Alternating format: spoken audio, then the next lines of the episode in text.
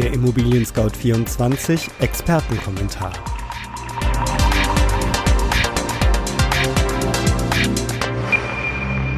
Hallo liebe Hörerinnen und Hörer, mein Name ist Andreas Böhm und ich begrüße Sie recht herzlich zur Oktoberausgabe unseres Podcasts, der sich mit der Preisentwicklung von Immobilien im Jahr 2019 beschäftigt.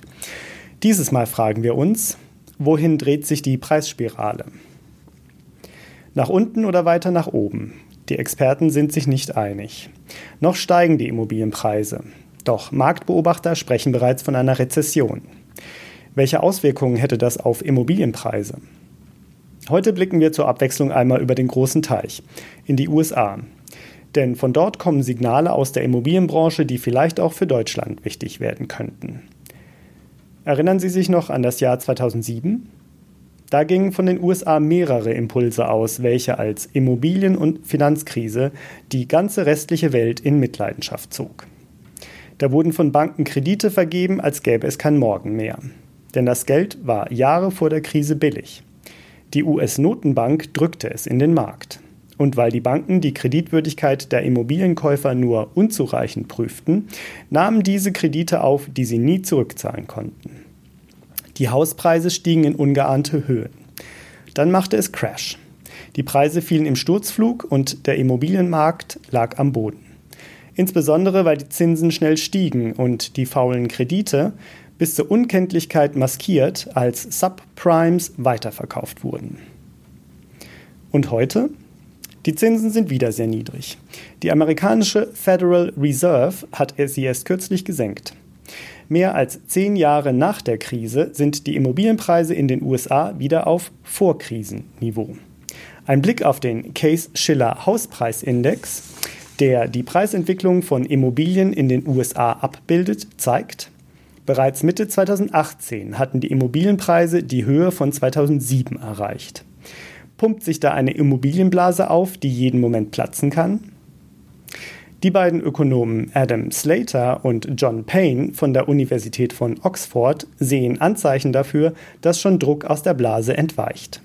Die Preise sinken, parallel dazu Investitionen in Immobilien verringert werden und sich Huckepack eine weltweite Wirtschaftskrise anbahnen könnte.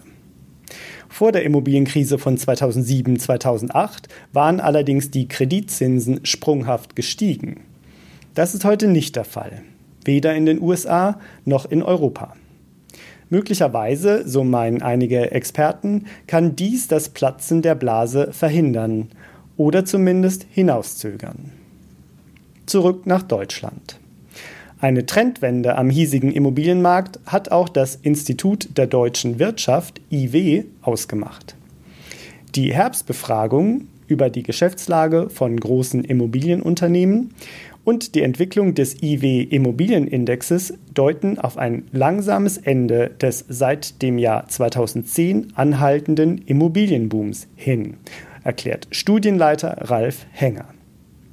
Die Erwartungen in der Branche haben damit den niedrigsten Wert seit 2014 erreicht.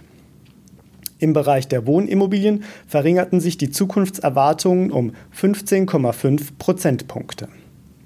Die trüben Aussichten hängen auch mit der Gesamtwirtschaft zusammen.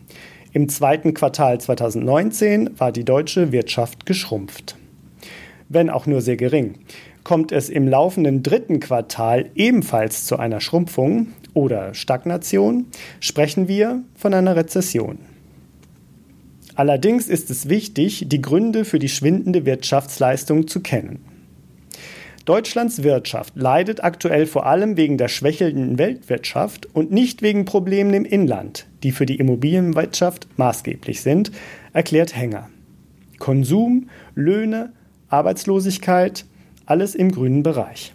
Brexit und Handelskonflikte hingegen drückten im Inland auf die Bremse. Auch wenn sich die Zukunftsaussichten etwas eintrüben. Beim Blick auf das Hier und Jetzt hilft das Statistische Bundesamt mit den Ende September veröffentlichten Zahlen zum zweiten Quartal 2019. Der Boom sowohl in den Städten als auch auf dem Land setzt sich dort nämlich weiter fort. Die Preise für Wohnimmobilien stiegen um 5,2 Prozent im Vergleich zum Vorjahr. In den großen Städten Berlin, Hamburg, München, Köln, Frankfurt am Main, Stuttgart und Düsseldorf stiegen die Preise von Ein- und Zweifamilienhäusern um 10 Prozent, von Eigentumswohnungen um 8,6 Prozent. In ländlichen Regionen ging es auch bergauf, wenn auch nicht so stark.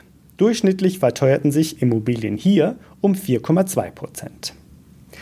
Damit sind wir am Ende des Immobilien Scout 24 Podcasts zur Preisentwicklung von Immobilien 2019.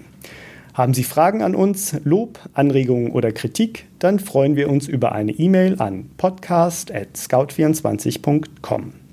Wenn Ihnen unser Podcast gefällt, hinterlassen Sie uns eine Bewertung und abonnieren Sie uns bei iTunes, Spotify oder wo immer Sie Ihre Podcasts gerne hören. Am Mikrofon war Andreas Böhm. Vielen Dank fürs Zuhören und bis zum nächsten Mal.